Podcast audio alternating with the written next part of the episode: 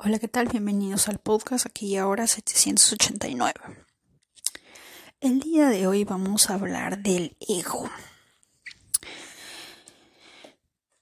Eh, Jürgen Klarik en algún momento dijo que el ego era bueno. Es bueno. Porque te ayudaba a ver ciertas cosas, a poner ciertos límites y a no permitir ciertas cosas. Pero se nos ha dicho muchas veces que el ego es malo, es negativo, es destructivo, que tiene un vacío, que es un fondo. Si nos vamos a la numerología, ego, la letra E vale 5, la letra G vale 3 y la letra O vale 7. 5, 3 y 7 hacen un total de 15. Hemos hablado en episodios anteriores que el, que el, número 15 es muy bueno para pedir aumentos, para pedir dinero, para pedir regalos, para abrir un, eh, un para empezar un baby shower ese día, ¿no? Para todo lo que tenga que involucrar recibir cosas de otros.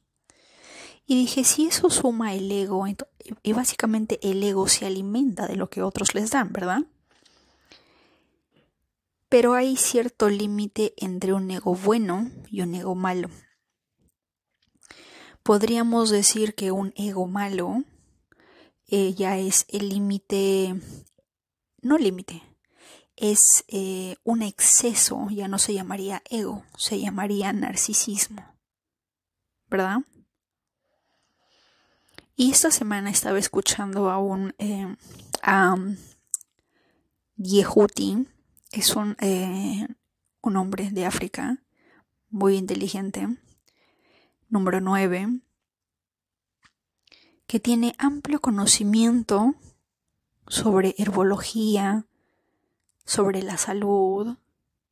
Curiosamente los nueve están involucrados en ese tema. Pero el punto no es ahí. El punto es que él dijo que el mundo se nos ha enseñado que debemos destruir el ego, que no debemos dejar que forme parte de nosotros, porque nos va a destruir y qué sé yo. Bajo su forma de pensar, él dice que de alguna manera no no se está en lo correcto.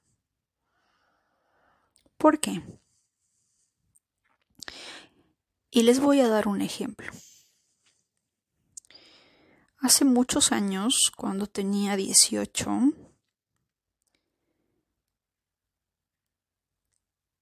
estaba en un retorno nodal.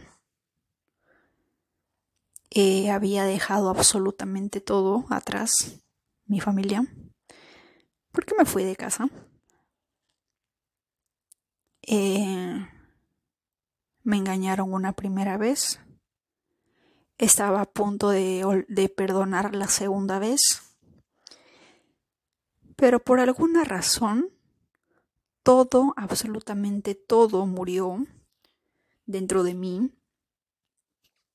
cuando escuché una frase, unas, unas una oración, pero fue una oración del tamaño de la bomba de Hiroshima y Nagasaki para mi ego en aquel entonces, que si hasta ese día yo estaba dispuesta a perdonar un tercer engaño, seguir comiendo, mmm, seguir tolerando mmm, por el bien de una relación, porque según yo mi sueño dorado era pues tener una relación para siempre, ¿verdad? Y dije voy a pagar el precio que tenga que pagar con tal de mantener esa relación. Y no me había dado cuenta que sin querer queriendo me estaba destruyendo yo, ¿verdad? Pero esa oración que me dijo fue la bomba de Hiroshima y Nagasaki, porque fue ahí donde mi ego despertó y fue como si me hubiese dado una patada en la boca del estómago mi propio cuerpo, mi propia conciencia, mi propio alma, no sé, en la que me dijo, es suficiente, sal de aquí. ¿No? Es como si, si un lado, un, algo dentro de mí eh, estuviera con una chancla en la mano, diciéndome, o sales de aquí, o te saco patadas, yo mismo, ¿verdad? Pero eso sucedió dentro de mí. Eh, recuerdo perfectamente que estaba parada en la, en la puerta y esta persona me dijo, he conocido a alguien mucho mejor que tú. Esa fue la frase que me dijo. Esa, esa, esa, esa simple oración fue el detonante para yo decir, hasta aquí llegó todo. Aquí nada más. Y de lo que hasta ese, hasta ese, hasta ese minuto yo era capaz de tolerar, aguantar, suplicar, humillarme y todo lo que ustedes quieran, di un giro de 360 grados o de 180 grados para llegar a lo opuesto. Es como que hasta ese minuto yo estaba en energía nodo sur en Libra, sin poner límites, paz mundial, y di todo un giro de 180 grados hasta el nodo norte en Aries, en la que ese lado ariano dijo una frase bien fuerte, ¿no? Imagínense, no la voy a mencionar, y dijo, hasta aquí, no más. Y recuerdo que, le, recuerdo que dije, ok, está bien, perfecto, felicitaciones. Cerré la puerta, me fui y nunca más volví atrás. ¿Y por qué menciono esto? Porque hay momentos en que hay ciertas palabras, ciertas oraciones, que son como si fueran contraseñas para tu alma, para tu espíritu, para tu ego, en la que te dicen, aquí termina todo. Aquí sales porque sales, algo así. Tú no te puedes quedar en este lugar. Y es tu propia conciencia, tu propio espíritu o tu ego quien te saca de ahí. Entonces, cuando alguien durante mucho tiempo, durante muchos años, me dijeron, el ego, el ego es malo, porque tienes que pensar en los demás. El ego no piensa en los demás, el ego piensa en sí mismo, porque es energía del número uno, es Aries, ¿verdad? Y cuando hablamos de estas energías, de estos códigos, astrológicos, numerológicos, pensamos eh, solamente en el yo. Y siempre se nos ha dicho que tenemos que pensar en los demás, que no podemos ser egoístas. Por eso viene el término egoísta, ¿verdad? Pero si hay algo que eh, hemos estado aprendiendo, y de nuevo voy a citar a Miguel Ángel Cornejo, es que él decía, todo lo que, todo lo que termina en isto, ista, ismo, isma, son excesos. Y todo lo que es exceso hace daño. ¿Verdad? Por ejemplo, la palabra feminismo. Tiene un ismo ahí. Todo lo que termina en ismo tiene exceso. Y todo en exceso hace daño. Imagine, el aceite de coco es sumamente beneficioso para nuestro cuerpo. Pero imagínate comerlo todos los días. Imagínate la comida más saludable del mundo, comerla todos los días, tarde, mañana y noche durante 30 años. Sí o sí, por muy bueno que sea, te va a hacer daño. Vayámonos a otro contexto. Yo sé que a algunas madres no les va a gustar esto, pero es verdad. Hay madres que aman tanto a sus hijos que literal quieren hacer todo, todo por ellos. ¿Por qué, ¿Por qué, hay hombres que teniendo 30, 35 aún viven con sus padres? Porque mamá lo permite. Porque mamá dice, pobrecito de mi hijo, ¿dónde va a vivir? Y se los digo porque tengo una mamá así. Tengo un hermano que hace rato que salió y tengo otro hermano pues que eh, está en su tiempo. Y durante mucho tiempo mamá fue así.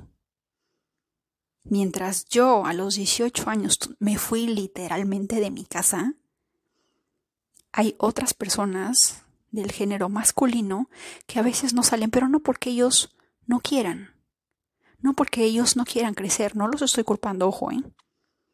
es porque muchas veces a mamá, por ese amor tan profundo que nos tiene, le da miedo que el mundo nos haga daño, pero no se da cuenta que al que al no permitirnos desarrollar, conocer el mundo, cuando ella ya no esté o cuando nuestros padres no estén, la paliza monumental que nos va a dar la vida va a ser cien mil veces peor de la que ellos hubieran hecho o la que ellos nos hubieran dado. Y creo que no necesito poner más ejemplo porque todos sabemos esto.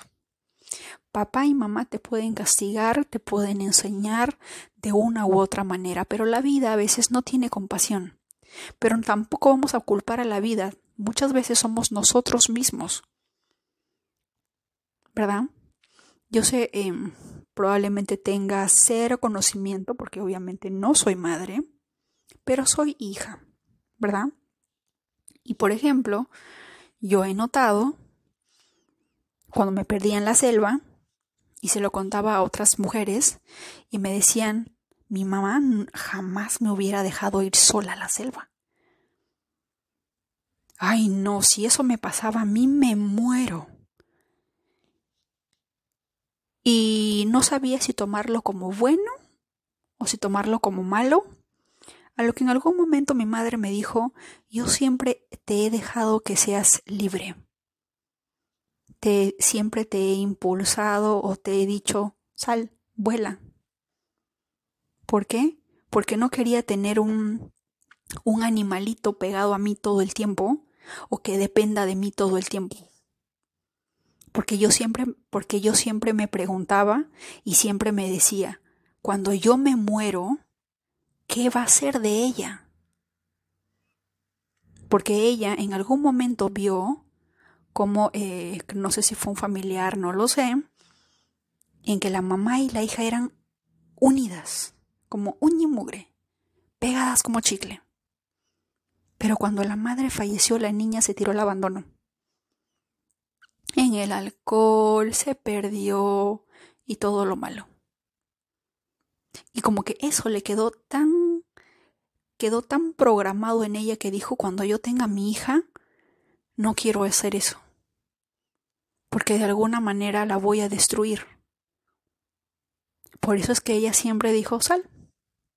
En este momento debe de una, una parte de sí misma, un 50% de su corazón de madre debe decir, mi hija está al otro lado del mundo, no la puedo ver, no le puedo eh, preparar su, su plato favorito para su cumpleaños o en su cumpleaños, pero hay otra parte de ella que debe de decir, mi hija está creciendo. El día que yo no esté, ella va a poder cuidarse, defenderse, alimentarse, ella sola. Ya no va a sufrir porque no, porque no sabe qué comer, porque no sabe eh, qué hacer ante cuál o ante cuál situación o lo que sea que pueda llegar a pasar. Y eso como madre, a eso, a ella realmente la hace feliz. Porque como que se siente un poco realizada. Y si nos, va, si nos vamos a la naturaleza, imagínense que todos fuésemos palomas. Y tenemos un hermoso y lindo pajarito chiquito, bien bonito, pero que ha llegado el momento de que tiene que volar y tiene que aprender a volar porque tú también tienes que volar. Las estaciones han cambiado y tienes que enseñarle a tu pichoncito, a tu pequeño bebé, a volar contigo porque la estación ha cambiado y tienen que moverse al otro lado de la Tierra, tienen que migrar a otra a África donde hay más sol y no puedes llevarlo sobre tu hombro a cuestas porque no puedes.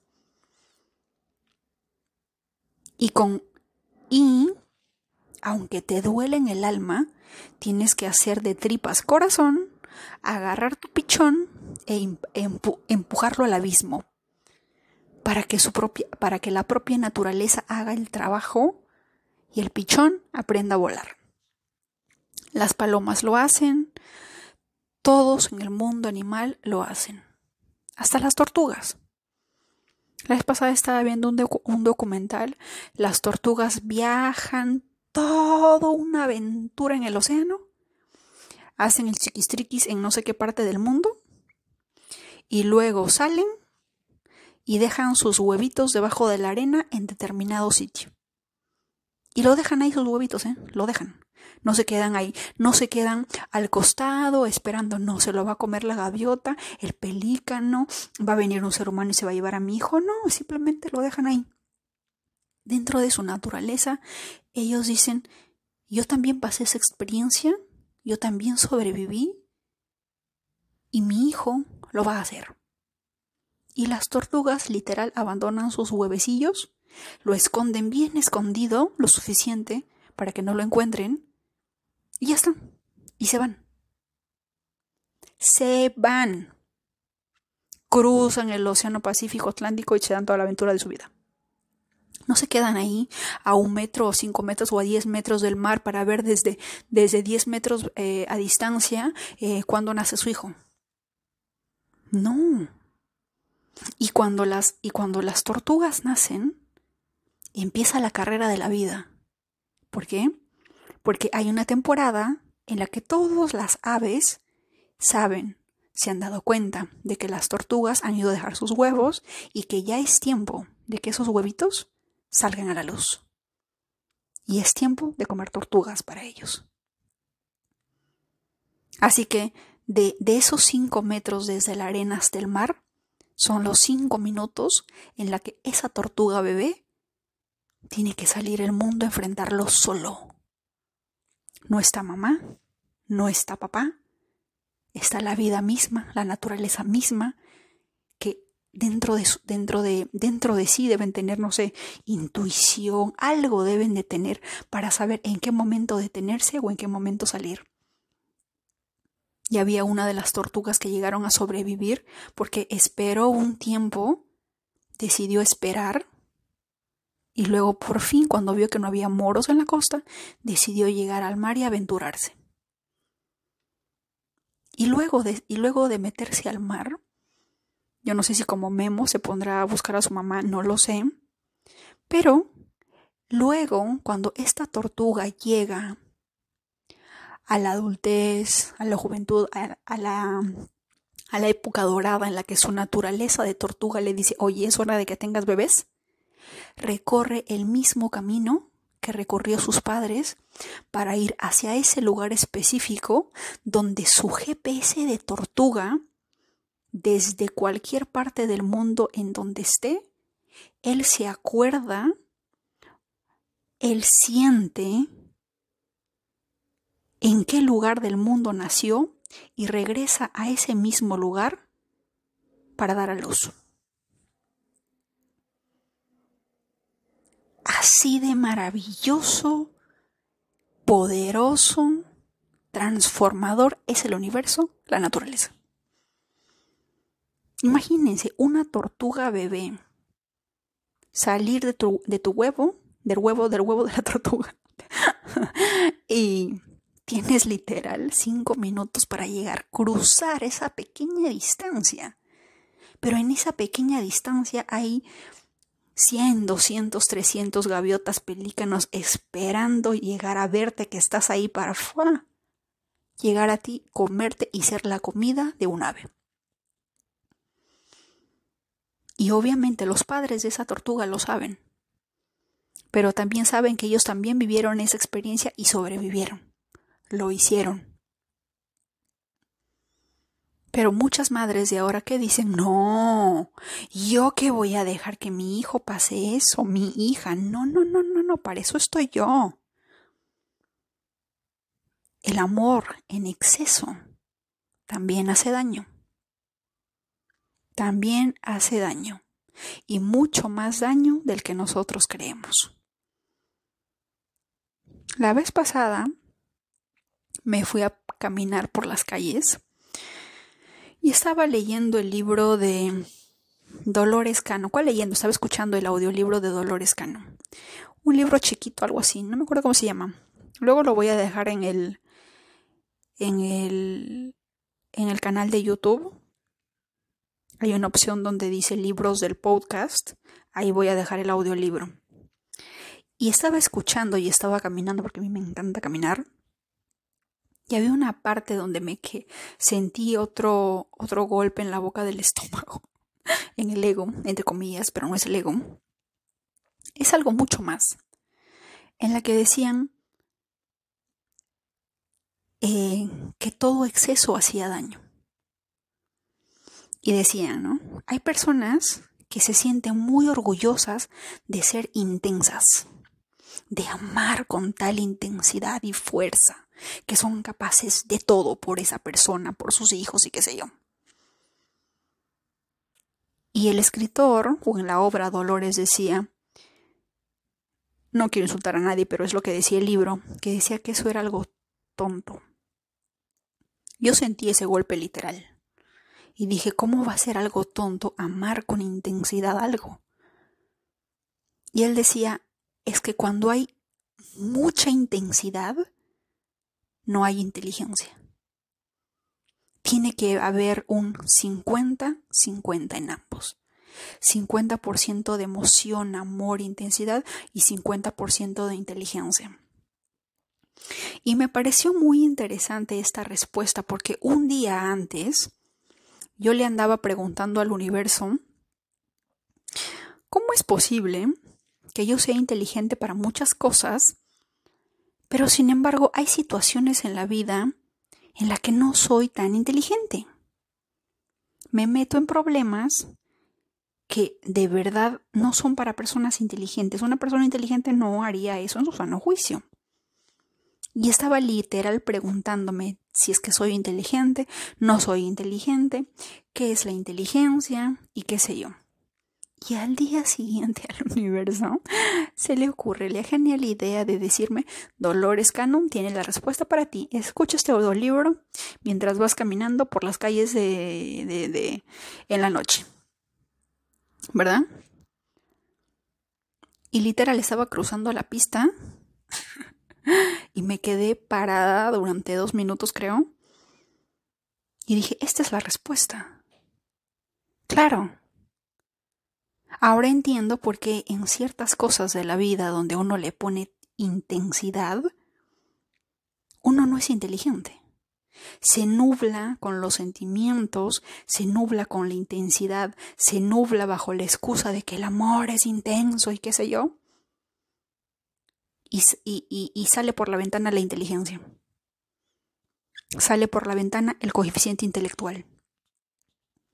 Muchas veces, fuera de yo, en muchas personas vamos a ver que de repente poseen inteligencia, aptitud, conocimiento para muchas cosas, pero en ciertas cosas, en ciertas cuestiones de la vida y en especial en cuestiones personales de familia, de amistad, de relaciones, podemos ver que su vida es distinta, que hay cierto caos, que en esa área de su vida no es tan inteligente. Y es ahí donde dije, ah, caray, resulta que yo pensaba que tenía inteligencia emocional y resulta que ahora no lo tengo. Y, lo más triste es que no puedo renegar y no puedo decir no, porque una parte de mí está 100% segura y dice, esto tiene algo de verdad. Resuena conmigo. Entonces, ¿qué tenemos que hacer? empezar por equilibrar la balanza. Dejemos de ponerle intensidad a ciertas cosas y Hagamos una tarjeta linda y preciosa de invitación a la inteligencia a tu vida en todas las partes de tu vida. En todas. ¿Verdad? Porque díganme ustedes si es demasiado inteligente, de repente, ¿no? ¿Cuántas veces no hemos visto en televisión, en películas, que viene un policía, toca la puerta y dice, buscamos a tal persona, ha cometido este crimen. Y la madre siempre dice, mi hijo no. Están los hechos, está el video, hay fotos, todo, pero la madre siempre se niega. ¿Por qué? Porque está nublada por, los, por las emociones, por los sentimientos, por la intensidad de su amor maternal hacia su hijo. Está pero tan, pero tan sobrecogida por las emociones, por los recuerdos, porque en su mente, y siempre lo escucho de toda mamá, es, em, para mí es como si aún fuera un pequeño niño, aún es chiquito, aún es un bebé. Para mí aún pareciera que es esa criatura que llegó a mi vida con unos piececitos chiquitos, con una mirada que me que me enternecía, con una, con una mirada que borraba todo el dolor que tenía en mi alma en aquel entonces, y etcétera, etcétera, etcétera. Y esa, esa intensidad de amor, esa intensidad de emociones hace que se ciegue ante la realidad y no le permite utilizar la inteligencia. Y lo mismo ocurre en todas nuestras relaciones, ya sea de amistades, de pareja, fraternales, filiales, en las que en algún momento sobrecogidos de tanta emoción, no nos damos cuenta en lo que estamos metidos porque no, dejamos, no damos paso a la inteligencia. Y cuando eso pase, esto tanto va para ti como para mí, que yo también estoy involucrada en el proceso, es invitar a la inteligencia a pasar a nuestras vidas y decirle, ok, a partir de ahora tienes una silla en esta casa, voy a tomar en cuenta tu pensamiento, tu idea, tus tips, tus consejos, para que me saques de esa energía neptuniana, porque si ponemos un planeta en esto, Neptuno tiene que ver con eso. Energía Pisces tiene que ver con esa nebulosidad que no te permite ver. ¿Verdad? Como que el lado no me acuerdo cuál es el lado, el lado analítico, pero tenemos que invitar a, entrar a la energía Virgo. Por algo Virgo y Pisces son dos complementos, ¿verdad? Imagínense, Pisces regido por Neptuno y Virgo regido por Mercurio. El planeta Virgo es un planeta que lo analiza todo, signo de tierra, o la energía de Capricornio. Pero Virgo en este caso es regido por Mercurio, que es el planeta de la mente, que también rige a Géminis, ¿verdad? Y, y a Virgo le encanta analizar, sopesar todo, la inteligencia en su, en su, en su esplendor, ¿verdad? Pero Pisces no. Pisces vive en su propio mundo.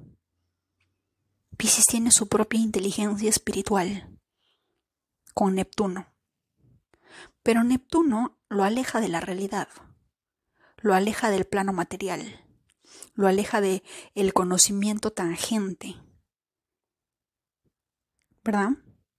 Hay, si, si bien es cierto, hay una parte que es el plano terrenal y el plano espiritual. Es lo mismo que nosotros.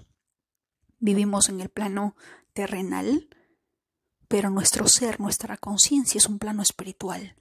Y estamos en este mundo tratando de balancearlo. Y lo mismo ocurre con estas dos energías. Y como todo en el mundo, va, cuando nosotros afirmamos algo, siempre, siempre va a ir acompañado de en armonía con el universo. ¿Qué significa armonía? Equilibrio. Que todo tiene que estar sumamente equilibrado, ni más ni menos. Si es que hay más, es exceso y hace daño. Si es que falta, también hace daño. Entonces, todos tenemos que equilibrarlo. Pero a veces, muchas veces las emociones nos ciegan. ¿verdad? Y yo sé que cuesta admitirlo, pero pero eso es, eh, esa es la lección que venimos a aprender. Y más allá de todo esto, lo curioso es que em, si no lo pones en práctica, llega un momento en que la vida te demuestra que estabas sumamente equivocado, pero por terco o por terca te pasó lo que te pasó. No es la vida, no es el universo, no es Dios, ni siquiera es Satanás o el diablo.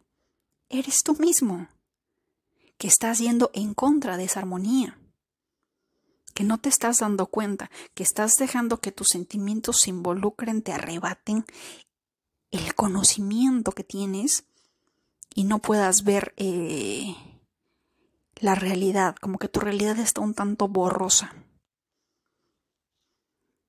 ¿Verdad? es a veces, eh, podríamos decirlo,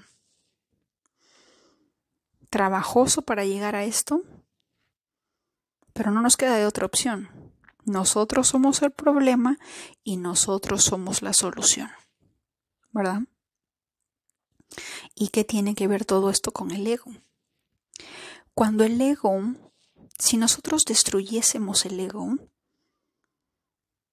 estaríamos literalmente destruyéndonos de, alguna, de alguna forma también de esa energía de recibir.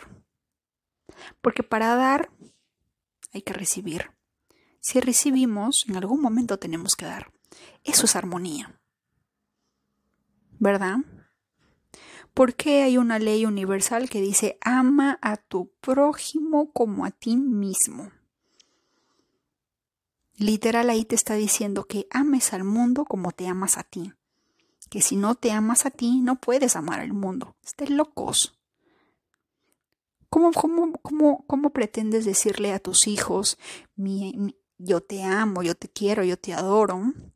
O a tu pareja, cuando tú ni siquiera sabes tu valor cuando tú no te amas, cuando tú no te aprecias, cuando tú no te miras al espejo todos los días y te dices, eh, Eliana, Camila, Rosario, Erika, eres un ser maravilloso.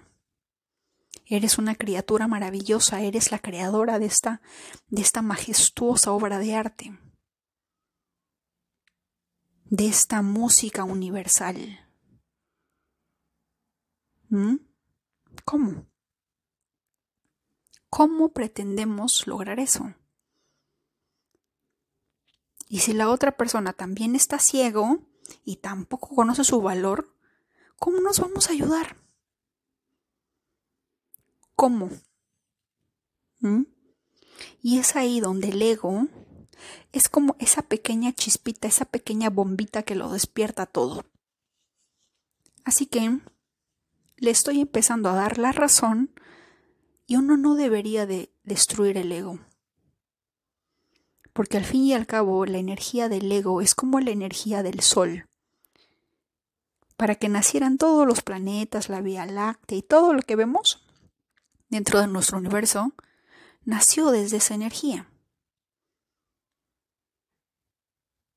Nació poco a poco recibió energía de aquí, de allá y se fue alimentando y creció todo.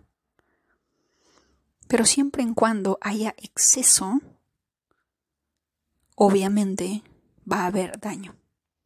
Va a haber un daño colateral.